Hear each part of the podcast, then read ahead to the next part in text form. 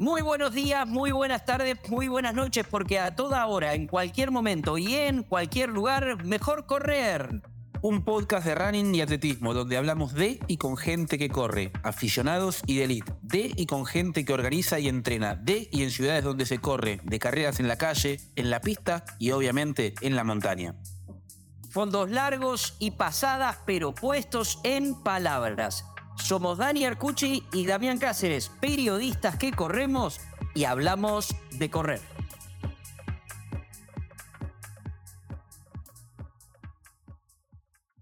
Damián, vamos a contar una historia que es un capítulo nuevo. Sí, un paso es más. la segunda parte. Y aparte, creo que refleja eh, mucho del espíritu de Mejor Correr. Sí, y de los atletas de elite, ¿no? Exactamente, porque eh, contamos su historia de la persona que vamos a hablar hoy, este, y era una historia en ese momento de mucha lucha, de pelearla. Sí. de para correr, tener que trabajar y hacer muchas cosas. Pasaron muchísimos, muchísimas cosas en la vida de él, y yo voy a leer y leerle a él también un posteo que dice, para mí, entre la foto y el texto refleja mucho del espíritu de esto. Primero, es un librito, y la primera foto en su Instagram está con la bandera argentina y una medalla Hermosa. dorada, hermosa, enorme, colgada en el pecho. Ya eso habla de la identificación con el tema de la camiseta argentina, de correr por Argentina. Y dice, mayúsculas, campeón sudamericano. Bien mayúscula, ¿viste? Como cuando te lo gritan, Sí. ¿eh? cuando escribís, gritando, escribís en mayúsculas. Pero dice después, no tengo palabras, solo le digo gracias a la vida por darme otra oportunidad y cierra con un corazoncito arroba Julián Molina 1, Ujú. que no es otro que Julián Molina, campeón sudamericano reciente, clasificado al Mundial y que aquella vez cuando habíamos hecho aquella primera nota con él contando su historia, tenía que pelearla realmente mucho para poder correr. Sí. Y ahora está viviendo, por suerte, otra realidad y por eso es un verdadero gusto recibirlo. Juli, querido, primero felicitaciones por ser campeón y segundo, ¿qué es esto de gracias a la vida por darme otra oportunidad? Buen día, ¿cómo andan? Eh, nada, gracias a ustedes y por, estar siempre en contacto, ¿no? Y, y tener el apoyo para contarle estas trabas que he tenido nuevamente y, y he podido salir adelante solo porque la verdad que esto creo que fue lo, lo más duro que me ha pasado en la vida. Después de todo eso del COVID, de las operaciones, de las lesiones, estuve realmente a punto de tirar la toalla, de dejar el atletismo. Creo que me levanté y, y decidí que, que esto es lo que quiero para mi vida y, y, y voy a soñar con París porque creo que, que puede ser posible, así como clasificar al Mundial, yo creo que me faltaban acomodar un, un par de detalles en mi vida nada más. Estoy agradecido a la vida que me dio, eh, que me abrió las puertas para una nueva oportunidad, como lo digo, porque he sufrido. Yo venía con 10 meses de lesiones desde Europa, que me había torcido el tobillo, no le encontraba la solución. Después me recupero eso y me vuelvo a tener una lesión, recupero eso y subo a la altura este año en enero para recuperarme y me vuelvo a lesionar y vos decís, uff, estoy cagado por las palomas, ¿no? Eh, es, momento de, es momento de dejar todo de lado y, pensar en mi futuro, en otra cosa. Eh, yo creo que pasé el momento más duro de mi vida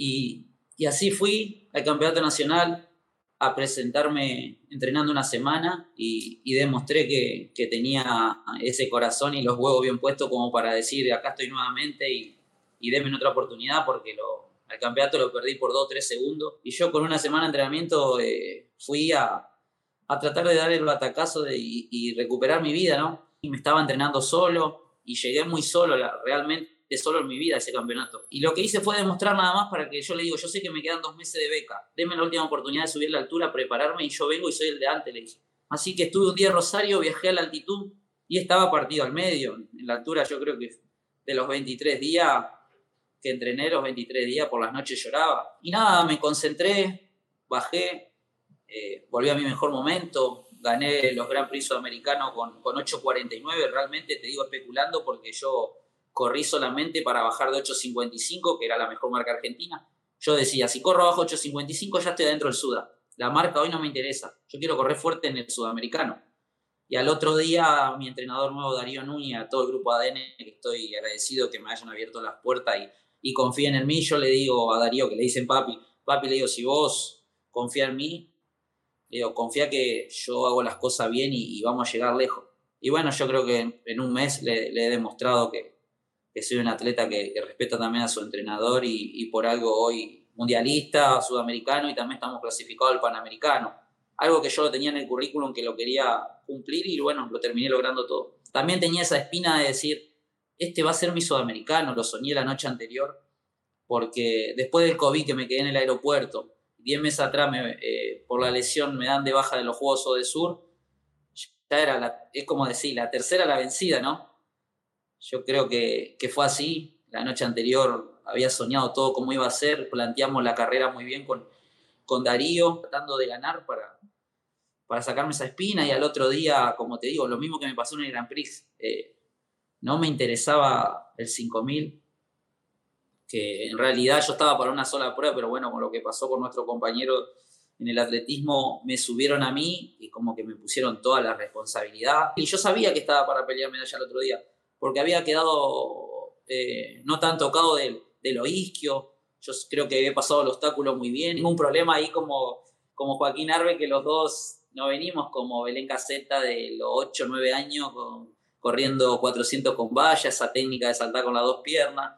Y hace poco se reía un amigo que dice, vos hiciste historia por otra cosa. Dice, ¿por qué? Le digo, porque Sol debe ser el primer obstaculista que clasifica al mundial saltando con una sola pierna. Así que imagínate cómo repiqueté. Juli, a ver, se abren un montón de, aristas, de ventanas. No me pasa, no nos pasa inadvertido lo que dijiste, París 2024. Tampoco eh, la, la emoción, que le provocó decir en el lugar donde está parado ahora y tampoco que hayan sido, mira, te lo voy a decir muy precisamente, 11 minutos sí. continuados hablando. Eh, ¿Por qué no nos pasa inadvertido? Porque es desahogo, Julián. Este, vos sabés, mira, hay una, una hermosa página de, de, deportes que se llama The Players Tribune, la tribuna de los deportistas, donde se publican notas pero el periodista no participa, o sea, el periodista la reconstruye, pero es escrita, son notas escritas en primera persona. Allí hubo, por ejemplo, una historia maravillosa contada en primera persona por Ángel Di María, por ejemplo. Lo que hiciste vos recién eh, podría ser, porque hiciste todo un recorrido, Julián, hiciste todo un recorrido desde, desde, desde las malas hasta llegar a las buenas y de la forma en que llegaste a las buenas. Eso quería, quería acotar a lo que te estaba no me pasó todo eso que, que, decimos con Dani, pero ¿cómo corriste esa carrera inicial? ¿Cómo hiciste para enfocarte? Porque con toda la angustia, porque claramente la palabra que define lo que atravesaste es angustia. ¿Cómo pudiste enfocarte ese día en esa carrera y en esa charla que tuviste posteriormente con, con Daniel Díaz, con Leo Malgor, con, con Ferida Sánchez de ténganme en cuenta, ténganme fe? porque nada, sé de mis condiciones y sabía lo que había dado en el Iberoamericano. También esa vez que yo corrí en Argentina en 28-33, mi mejor registro en 10.000. Después de eso estaba dos semanas en Rosario entrenando muy bien y, iba, iba con el objetivo de ganarla de oro para mi país y en el sudamericano y nada, las vueltas de la vida, ¿no? O sea, tuve una mala racha de que una hora en el, antes en el aeropuerto estaba esperando a Federico Bruno, me acuerdo que yo le llevaba una, me dice, Juli, llévame empanada, dice el emprendimiento para comer y al final me quedé con la docena de empanadas que le había llevado llorando en el aeropuerto solo y, fue algo tristísimo, fue algo tristísimo para todos, para mí, para Cristian Grobat, para, para todo su grupo, todos lo sufrimos demasiado, por eso ustedes habrán visto después el sudamericano de, de que yo le, le, agradecí a él también, traté de compartir esta medalla de oro que conseguimos después de, bueno, la tercera la vencida, como te digo, eh, me hubiese encantado haber ganado el sudamericano junto a él, pero bueno, la vuelta de la vida hoy dio un giro de, no de 360, porque te digo, si, si hubiese dado la vuelta al mundo, volvería al mismo lugar, pero dio, un giro a mi vida que entre mi separación ya venía con problemas, ya hace mucho yo sentía que, que me quería ir del grupo Atenas, pero yo sabía que si me iba, le iba a doler mucho también a mi entrenador, ya son casi 11 años junto a él, yo necesitaba un entrenador ya de más experiencia siempre en la vida Elías Gunner fue el que me vio las condiciones en Paraná y me dijo, mirá Juli, yo soy tu entrenador de primaria, tenemos que llegar a tu entrenador de secundaria, el chico este de Rosario, Cristian Grobat.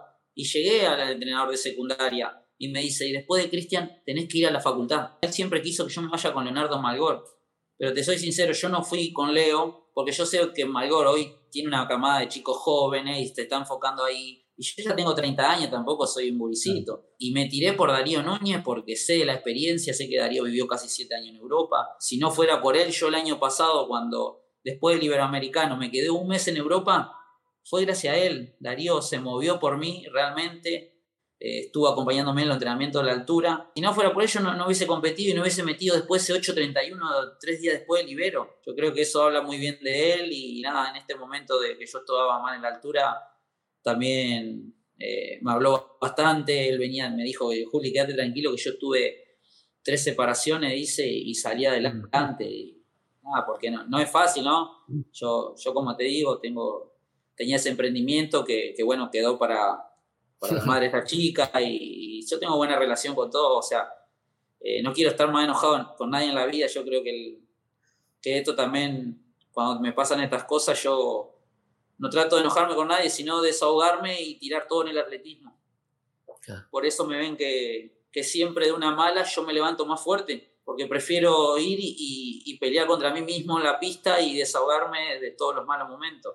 Por eso me vieron que festejé como loco y me sacaron una tarjeta amarilla, te juro que me descalificaban. Pero en ese momento, te juro, no me interesaba nada. Si me descalificaban, yo sé que ya está. La noche anterior, te, te juro que estaba con Felipe Neri, Neri, el santiagueño, que debutó en 10.000 en el seleccionado. Y Neri estaba contentísimo porque me filmaba y yo por ahí salía al balcón y, y gritaba, te voy a matar, Alto Vélez y que ellos estaban a dos o tres cuadras, que me escuche bien, que, que, Argentina se veía con todo.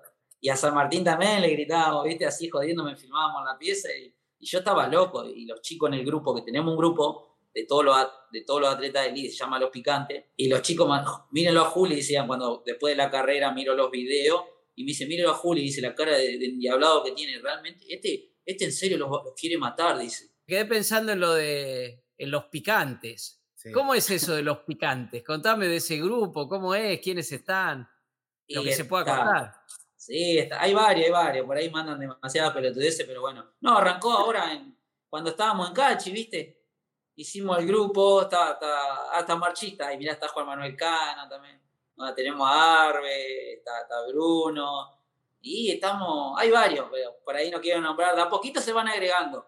Lo que pasa es que nosotros muchachos, el que baja el nivel, le digo, lo siento, pero se saca del grupo. sí. No, si no digo, en siete días son, el que no habla por una semana, afuera. Lo elimino, o a veces lo jodemos. ¿Vos sos el administrador del grupo? Yo y, ajá, y Alan Niestro también está como administrador. Ese grupo empezó, digamos, en Concepción del Uruguay. Lo hicimos con unos chicos que comimos asado todos juntos. Después de que yo había clasificado, ya me quedé tranquilo del obstáculo. Al otro día corría el 5000 y fuimos a merendar todos juntos, como ya está, yo ya gané, olvídate a eso. Somos pibes normales que nos cagamos de risa. Te juro que, que parecíamos unos pibes secundarias. No sé si viste mi video que estábamos todos sacando un osito de peluche en la máquina. Éramos como 20. ¿Eh? Sí, sí. ¿Lo vieron? y sacamos un osito. Pero con trampa. Con trampa.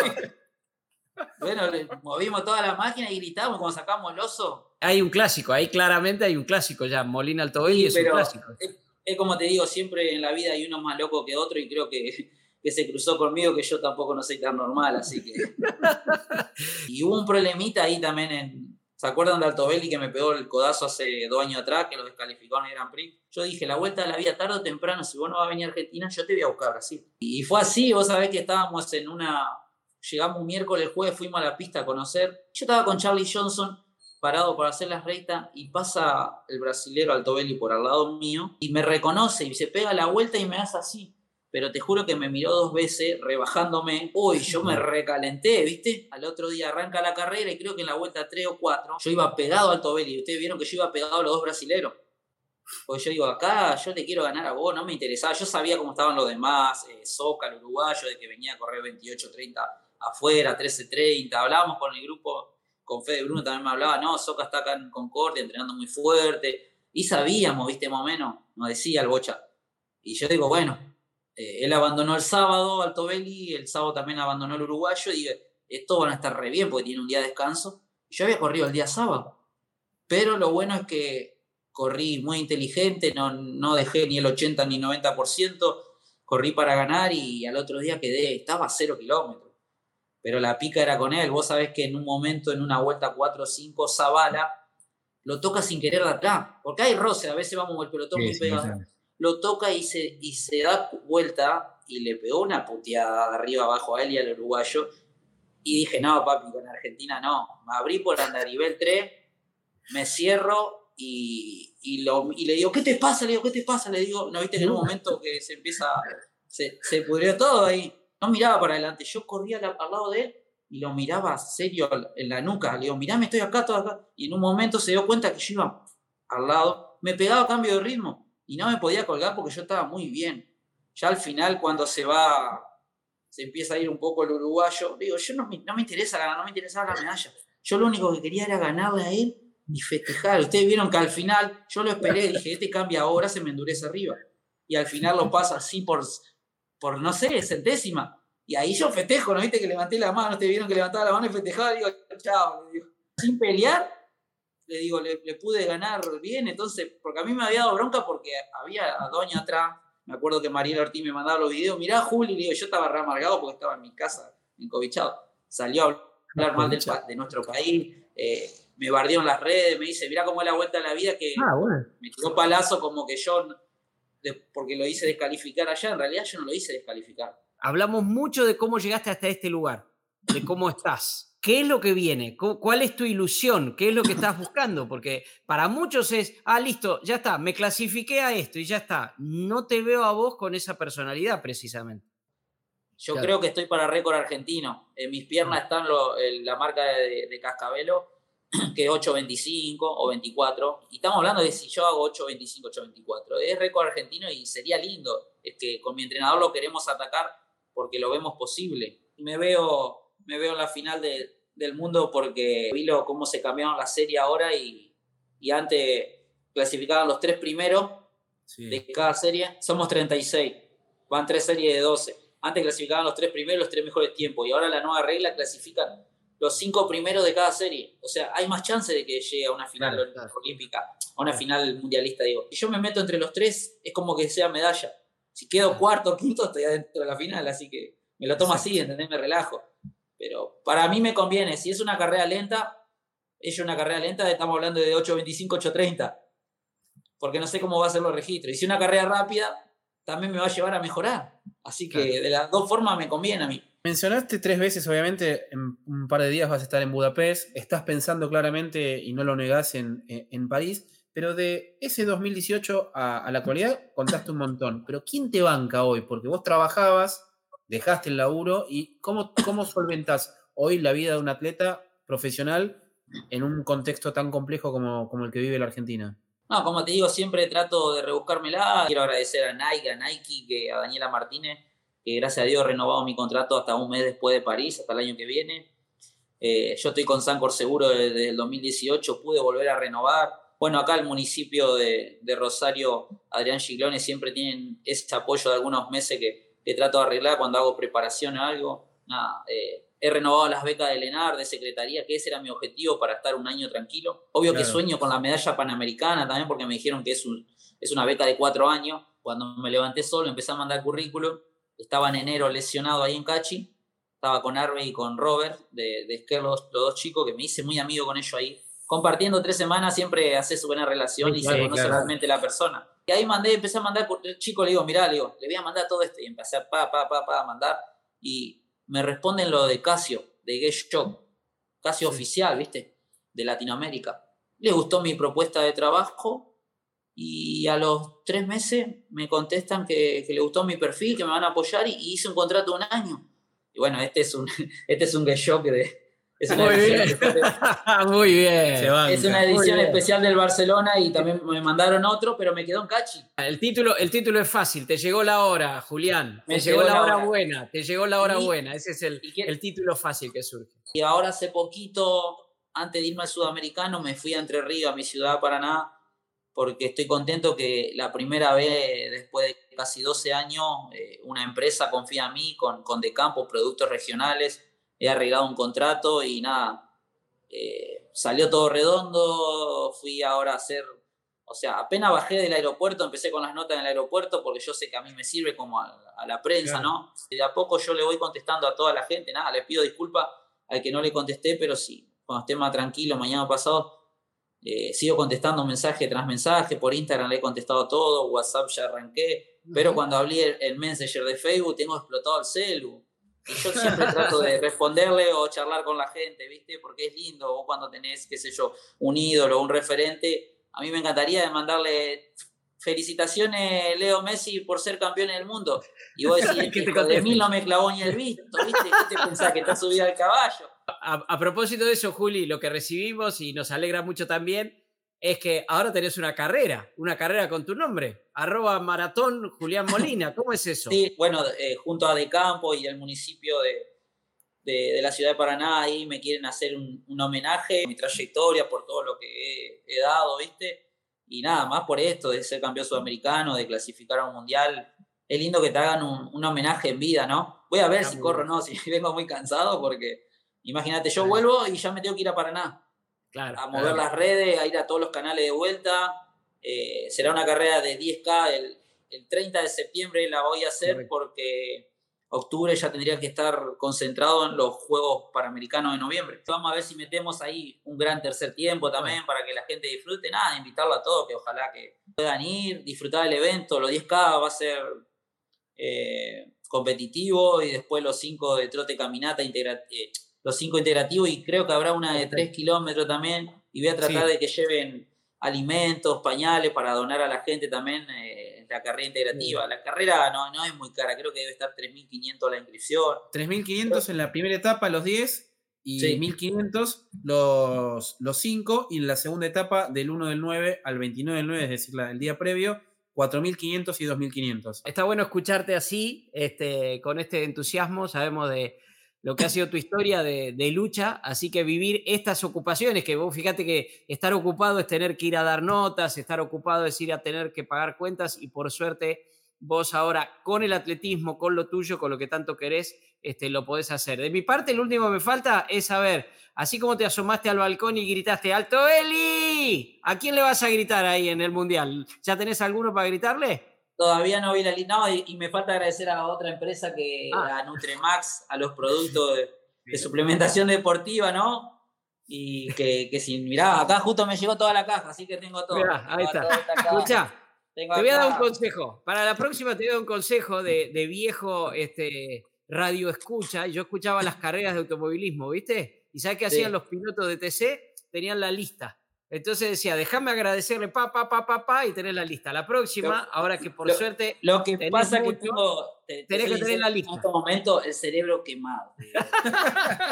le digo al muchacho, le digo, hoy me escribió a otra nota y me dice, acordate que hoy metemos la nota y yo ya ni me acuerdo, lo tengo en la agenda en el celular, lo tengo todo agendado. Pero me levanto y ya digo, hoy voy a tener un día de loco.